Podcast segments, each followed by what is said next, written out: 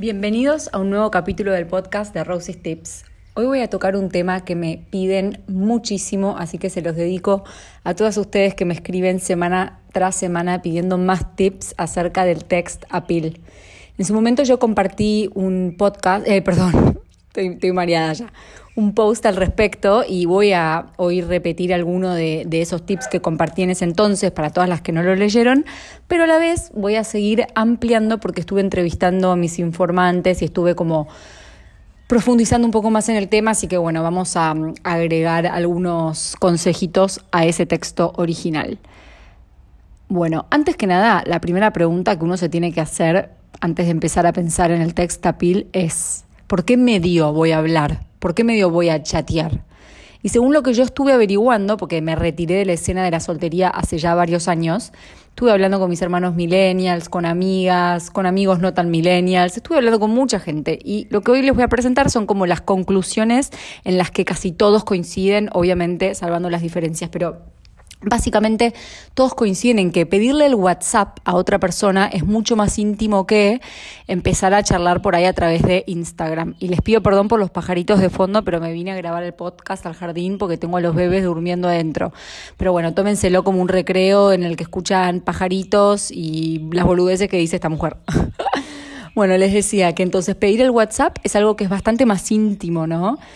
Que, pedir el Instagram. Entonces, lo que hacen eh, muchos es, che, dame tu Instagram o cómo sos en Instagram, si te sigo, porque me decía un amigo, las mujeres no dudan, te lo dan al toque. El Instagram en general te lo dan al toque y a muchas, sobre todo a las millennials, les gusta porque aparte saben que van a sumar seguidores. Sí, así como lo escuchan, al millennial le importa sumar seguidores sea que trabaje de Instagram, o sea, con su Instagram o no. Así que muchos hombres se aprovechan de eso. Bueno, calculo que mujeres también, ¿no? Pero esto me lo decía un amigo varón. Me decía que él se aprovecha de este hecho porque sabe que las minas se lo van a dar. Y entonces, más que pedir un WhatsApp, en una primera instancia pide el Instagram. Y entonces ahí, a través de las historias que va subiendo la chica en cuestión, él empieza como a por ahí comentárselas y a raíz de ahí nace como mucha conversación, o sea, es como te dar una excusa fácil. Eso es lo que tienen las redes sociales, ¿no? Es posible empezar a conocer más a la otra persona, a sus intereses, a sus gustos. Muchas veces como el qué hablar nace a través de fotos que vos ves que la persona comparte, ¿no? Y después de un momento de que empezás a, ¿viste? a, chatear a través de, Instagram y que te reacciona una historia y vos a la de ella y etcétera, y acá entiendo que estoy usando términos como que si la gente no, no maneja Instagram por ahí se los van a perder, pero bueno, son términos de la jerga de Instagram. Después de un momento entonces de chateo, de reacciones de historias, etcétera, ahí recién se pasa a WhatsApp, donde la mayoría coincide también, es mucho mejor WhatsApp para sostener como charlas, ¿no? WhatsApp te permite mandar audios de más de un minuto, puedes compartir, compartir eh, más tipo de contenido audiovisual, es como que fluye mejor por WhatsApp, ¿no?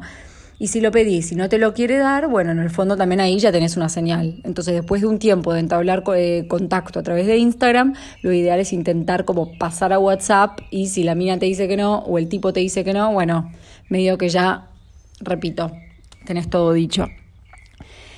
¿Qué pasa? En Instagram también es como que vos te das a conocer, o sea, no sos solamente vos el que está conociendo a la otra persona, sino que la otra persona también te está conociendo a vos, así que uno tiene que tener cuidado con lo que comunica, ¿no? Y acá ya empieza esto del arte del text appeal.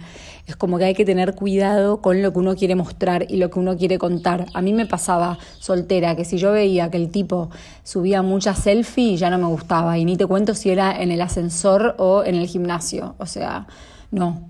Y una amiga me decía, si el tipo tiene muchas fotos con las hermanas o con la madre, yo también huyo, ¿viste? Ya me huele a a que necesita psicoterapia. Otra amiga me decía, me buscó un pibe que parecía interesante, tenía fotos en su Instagram del Che Guevara y lo taché. Bueno, y así es como que uno tiene que tener cuidado con lo que comunica. Si te encanta el Che Guevara y lo querés contar, bueno, enhorabuena. Ahora, si querés cuidar un poco más tu imagen, nada, lo puedes pensar. Yo te lo tiro para que lo pienses y lo tengas en cuenta a la hora de, subir fotos. Em, bueno, en, igual en el fondo, o sea por Instagram, o sea por, por WhatsApp, o por, no sé, Tinder, que también tiene chat, o por donde fuere, lo cierto es que una buena conversación siempre garpa. A la hora de seducir, la conversación siempre es una herramienta que hay que intentar pulir lo más posible, ¿no? Em, la verdad es que a mí siempre como que la comunicación en general me parece que, que, es fundamental para todos los aspectos de la vida y la seducción creo no está exenta. Así que ahora sí ya pasamos concretamente a los tips del text appeal. No seas siempre vos quien inicia la conversación. O sea, si, ves, si vos te fijas que de 10 charlas, 9 empezaron porque vos fuiste la persona que contactó al otro y por ahí estaría bueno que le des lugar a él o a ella, ¿no? Bueno, vamos a hacerla fácil. Yo voy a hablar como si le estuviera hablando a mujeres, eh, que creo que en el fondo la mayoría de personas que me escuchan son mujeres. Así que el, género del Lola me da lo mismo. Que cámbienlo como quieran, pero yo voy a hacer como que le hablo a mujeres. La cuestión es que no sea siempre vos quien inicia la conversación, Fíjate, si el tipo no te habla, él nunca, no te está sacando tema, por ahí, ahí ya tenés una señal. Y ojo con la ansiedad al responder. O sea, no digo que abuses de la histeria o que estés horas en contestar, porque este es otro punto, pero si tardas mucho en contestar, se pierde también como la dinámica, esta charla que está fluyendo, si vos tardás en contestar, se pierde. Entonces no hay que abusar, pero si todos los mensajes los respondes a los tres segundos de que te los mandó y queda un poco ansioso o que no tenés nada que hacer en tu vida, ¿no? En cambio, yo creo que la intriga como que siempre garpa de vuelta, sin abusar y con mucho tino y con mucha cintura, pero un poquito de intriga puede estar bien. Y bueno, en la misma línea, si la otra parte tarda en responderte, no lo atosigues porque huele a desesperación. O sea, si vos le mandás un mensaje al tipo y él tarda en contestarte más de lo que a vos te hubiera gustado, bueno, puedes entender que la otra persona también tiene una vida y no siempre que te leen y aparecen los dos tics em, de azul es que te quisieron clavar el visto. A mí me pasa que a veces leo un texto cuando estoy, no sé, en la playa con mis hijos y lo leo y digo, ok, lo leí y lo contesto después. Y que lo leí y no lo haya contestado en el acto no significa que quiero como clavarle la daga del visto en el corazón a mi interlocutor, sino que simplemente estoy ocupada y lo voy a hacer después. Así que siempre hay que dar espacio a que esas cosas pasan, ¿no? Intenta no paranoiquear de más. Em, es normal, nos pasa a todos, seguramente a vos también te pasa.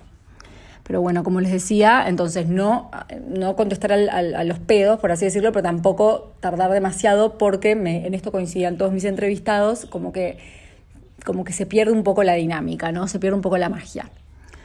Bueno, cuando vos iniciás la charla, porque hay veces que, la vas a iniciar vos y está muy bien, trata de que no sea con un hola, ¿cómo estás? O hola, ¿cómo, viste, qué haces? Es mucho más divertido si usas alguna frase o algún dato que ya hayas intercambiado con la otra persona como gancho. ¿Se acuerdan cuando yo les conté que el negro me buscó por Facebook después de seis meses de que nos habíamos visto y él en vez de decirme hola, ¿cómo estás? me dijo, ¿Qué dicen tus fuentes ahora en relación al comentario que habíamos compartido en la fiesta de Año Nuevo, eso a mí me dijo un montón. Me dijo que el tipo tenía chispa, me dijo que el tipo era inteligente, tenía memoria, que yo le interesaba, que era divertido. O sea, como que el qué dicen tus fuentes ahora a mí ya me comunicó muchísimo. Entonces, entiendo que a veces esto es difícil, pero está bueno. Y yo me acuerdo cuando chateaba con el negro, me lo tomaba casi que como un ejercicio para mi cerebro, un ejercicio de creatividad. Está bueno como jugar a ser creativos. Entonces, por ahí y lo otro también escuchar en un podcast que daban el consejo de abrir con una pregunta, por ejemplo, che, si me estuviera yendo al súper, eh, ¿qué me pedirías que te compré? Por poner un ejemplo bien básico, ¿no? A ver qué te contesta la otra persona. Bueno, y así como pensar como frases o datos que quizás incluso él ya te dijo eh, y que vayan más allá del hola, ¿cómo estás? Si no tenés tema en común, como para echar mano de estos temas que ya tenés en común, podés aprovechar, como decíamos, para verle las redes sociales, que ahí en general uno revela bastante y ahí podés sacar un poco más de info, ¿no? Bueno, evitar el small talk lo máximo posible. Todos los temas relacionados con el clima, el laburo, qué tal tu día, la verdad hay que tratar de minimizarlos. Eh, no, no suman demasiado. Obviamente que cuando vos hablas mucho con una persona empezás a compartir la cotidianeidad y es inevitable caer de vez en cuando y también está bien. Pero sobre todo en los inicios de la relación estamos tratando de que la cosa sea como más picante, más interesante, ¿no? Así que por ahí el clima o el laburo eh, no está tan buena. Bueno, este consejo me encantó, me le dio un amigo que dice generar tensión y eventualmente romperla. Para eso las pausas son fundamentales, saber usarlas porque generan intriga y ganas de saber más. En la vida todo es storytelling y es tal cual, es lo que les decía hace un rato de la comunicación. El arma de la comunicación la usamos no solamente las personas como yo, que somos escritoras o somos periodistas, lo usamos todos. Vos querés ir a la verdulería y querés hablarle al verdulero, tenés que saber usar tu arma de comunicación. Sos abogado, estás litigando, tenés que usar la comunicación. Te frena la cana porque estás manejando y te frenó para pedirte el permiso porque está circulando, bueno, tenés que saber, bueno, así en todos los aspectos de tu vida la comunicación es clave y el storytelling también, así que más que nunca en una charla de levante usa para tu favor el storytelling. Y en este sentido el humor es otro aliado fundamental. No te pido que te comas un payaso, no te pido que te conviertas en alguien que no sos, pero la realidad es que hacer reír siempre suma puntos, ¿no? Y más si es con un comentario ocurrente. A veces es mejor tardar un poquitito más en responder, pero que tu respuesta sea ingeniosa. Y en este sentido yo admito que más de una vez le pedía ayuda a mis compañeros del laburo cuando chateaba con el negro para rematar algún mensaje con una gran contestación. Si vos te das cuenta que en general lo que tipean tus dedos es ja, ja, ja, ja, ja, mm, bueno, por ahí puedas pulir un poquito este punto, ¿no? Acordate, intenta retrucar y acordate siempre que humor mata todo. Humor mata galán, humor mata billetera, humor mata belleza física, humor mata todo. El humor, al menos para mí, es como top one en la lista de, encantos que tienen las personas. Acuérdense, viste, mucho chiste interno, eh, picantearla, animarse a picantearla. Si tu charla tiene mucho gerundio, es posible que esto sea un plomo, ¿no? Y acá vuelvo a lo del small talk. Nadie quiere saber si vos estás cocinando, estudiando, caminando, ¿no? No uses a la otra parte de diario íntimo para contarle en vivo qué es lo que estás haciendo cada segundo. Y ser como monotemático también aburre, ¿no? Por más de que tu laburo sea reinteresante, si todo el tiempo hablas de eso, y la verdad que no, es mucho mejor ser politemático, me decía una de mis lectoras. Bueno, yo tenía un punto que era ante la duda evitar los audios y esto lo comenté con un conocido que me lo retrucó, me dijo, no, nada que ver, a mí cuando estoy hablando con una mina que me gusta me copa que me mande audios.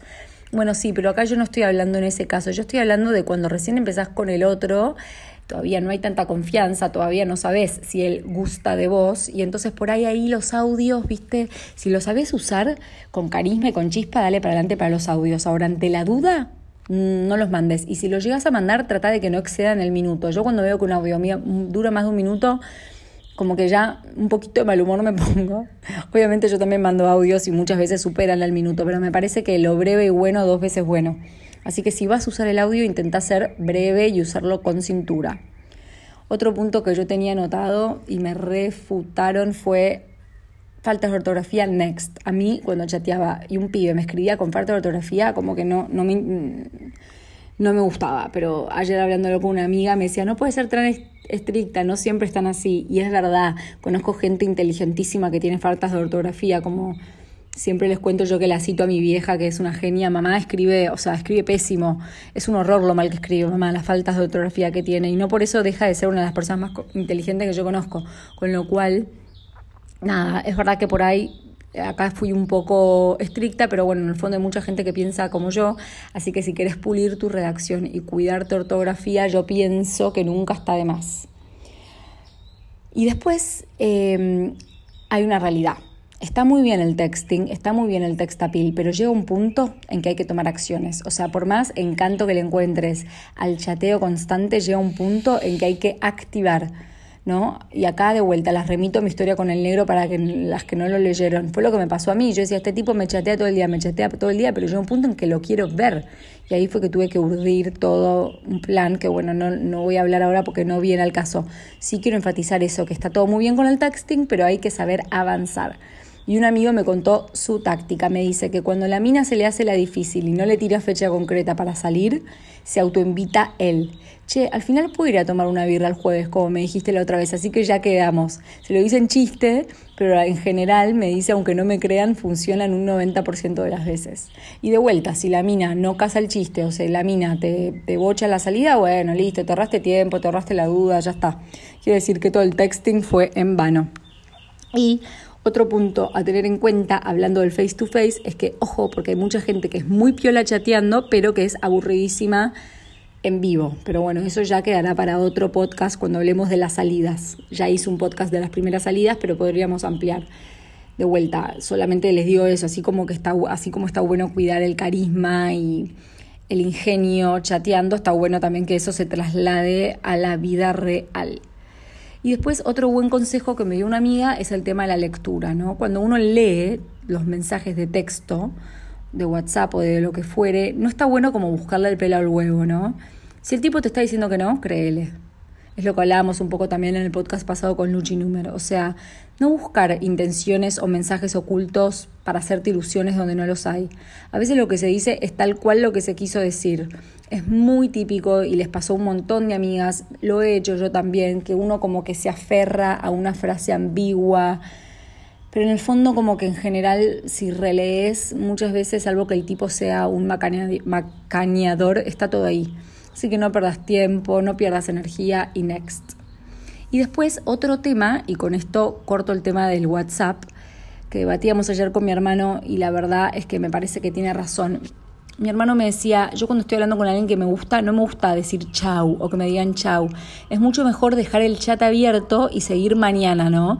Queda como un continuado. O sea, no hace falta que hables todo el día, pero si te vas a ir a dormir, bueno, chau, me voy a dormir. Es como que estás cortando el mambo y quizás venía una charla recopada y había como un montón de química y es como que, pum, la estás cortando y mañana va a haber que abrirla de vuelta. Y ese corte, cierre, apertura como que es todo un tema de, energético, ¿no? Yo me acuerdo que con el negro hacíamos eso, cuando recién empezábamos a chatear, que él al toque se tuvo que ir a Inglaterra por trabajo y sabíamos que no nos íbamos a ver por tres meses, muchas veces no es que hablábamos todo el día, todos los días, pero empezábamos a hablar y tardábamos en contestar por la diferencia horaria y porque cada cual estaba haciendo lo suyo, pero quedaba la charla como siempre abierta. Y eso a mí me encantaba, era como que sentía que él de alguna forma estaba del otro lado y que yo podía entrar y salir de la charla sin tener que estar todo el tiempo rompiéndome el bocho, cómo abro el tema, cómo cierro el tema, ¿no? Así que bueno, se los dejo para que lo piensen. Otro tema que tiene que ver con todo esto que estamos hablando, igual ya más allá del texting, ¿no? Lo podemos hablar en general respecto a la comunicación, es el del emoji, ¿no? Los emojis, los emoticones. En general uno creería a priori que em, el, emoji como que empobrece el texto, ¿no? O simplifica demasiado la comunicación. Cuánto más rico es elaborar una frase. Pero la realidad es que creo que esto es más complejo porque, valga la redundancia, el emoji puede complejizar el mensaje, ¿no? Y les pregunto, ¿cuánto se esconde detrás de un emoji, ¿no? ¿Cuántos emojis suman ambigüedad a un mensaje o suman capas de significado? Tuve este pensamiento ayer y me puse a explorar y resulta que no estoy tan mal con esto que estoy diciendo, que varios especialistas coinciden conmigo en que el emoji como que llena de color muchas veces la, la, charla, ¿no? Porque en el fondo cuando uno habla en vivo puede echar mano de los gestos, el lenguaje corporal, las miradas, todo esto al escribir por mensajes de, de texto como que no está. Entonces muchas veces se puede echar mano del emoji para como justamente como que sumar lenguaje corporal, ¿no? Y leí por ahí una frase que dice, los emojis y los GIFs son el nuevo como lenguaje corporal. Pueden servir para que haya menos de mm, errores de comunicación, para aportar información emocional y repito, esto no lo estoy eh, inventando yo, no les voy a poner no me voy a poner a citar a todos los especialistas porque son nombres eternos de universidades eternas, pero sepan que esto que digo está constatado. Em, es verdad que a veces por lo cultural puede haber un temita porque los emojis no significan lo mismo en todas las culturas, ¿no? Y esto también está bueno tenerlo claro. Por ejemplo, la carita que echa humo por la nariz en Occidente es sinónimo de enojo, pero por ejemplo en Japón es sinónimo de triunfo. O las dos manos juntas que en Occidente parecen rezar y se usan, por ejemplo, para subrayar una petición, en realidad su creador las quiso crear, valga la redundancia, para decir gracias a la manera japonesa, es decir, juntando las manos e inclinándose. Y ya que hablamos de países como Japón, la realidad es que en Japón los emojis son vitales porque en su cultura el componente no verbal tiene como un peso enorme, ¿no? En Occidente quizás esto un poco menos, pero de vuelta, por escrito no podemos echar mano del lenguaje eh, corporal y de otro montón de gestos y entonces ahí es donde entran los emojis para sumarle colorido a la charla. Eh, volviendo a lo cultural, leí un estudio que hizo una app que se llama SwiftKey, que dice que, por ejemplo, eh, en los países árabes las plantas y las flores se usan cuatro veces más que en otras partes del mundo, mientras que los australianos y los franceses, como que en general, eh, bueno, por ejemplo en Australia se usa sobre todo el emoji de los borrachos, ¿no? De la cerveza, mientras que a los galos eh, envían cuatro veces más corazones que el resto de los países. En España, en general, los emojis de fiesta y de la bailarina de flamenco se usan un 72% más que en el resto del mundo y en general en todas partes del mundo eh, lo que más ganan son las caritas positivos y la que positivas perdón, y la que llora de risa.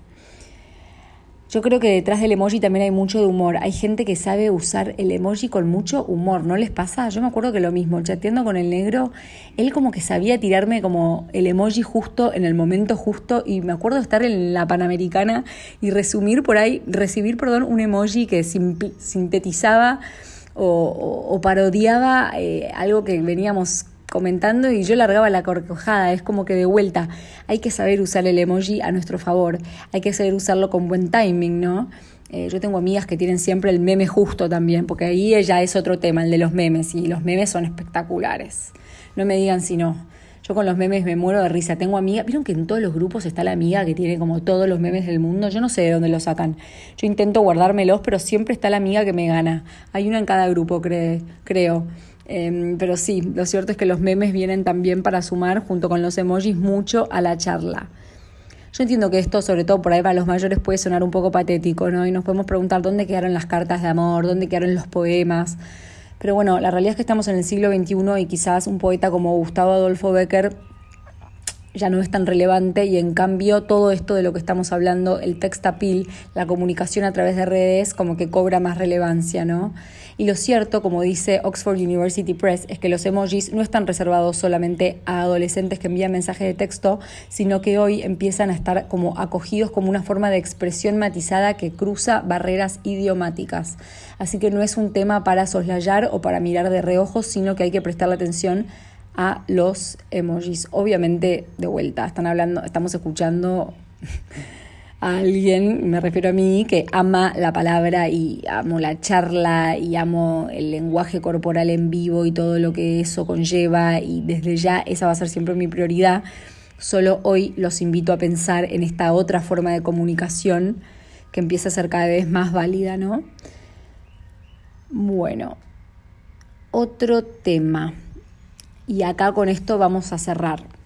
Este es un tema que me hizo llegar una lectora y que tiene que ver con todo esto, aunque no tanto. O sea, tiene que ver con el tema de lo que es la comunicación y WhatsApp, pero ella lo que me planteaba es que más allá de las relaciones amorosas, a ella le causaban mucha angustia los grupos de amigas en WhatsApp porque siente que a veces en estos grupos eh, multitudinarios de WhatsApp, y de vuelta esto puede ser todo un podcast en sí mismo, porque yo comparto grupos con medio, mismo, con medio mundo, y no es lo mismo el, el grupo de WhatsApp que comparto con amigas, no sé, con madres de, de los amiguitos de Facu, mi hijo, o con mi familia política, no es lo mismo la dinámica que se da ahí que la que por ahí tengo con mis amigas del colegio o con mi familia de base, bueno, entiendo que es complejo, pero mi lectora en particular me manifestaba que ella veía que a veces en los grupos de WhatsApp de amigas pasa algo medio choto, perdón por la palabra, pero como que uno manda un mensaje y no te contestan o se generan malentendidos por faltas de,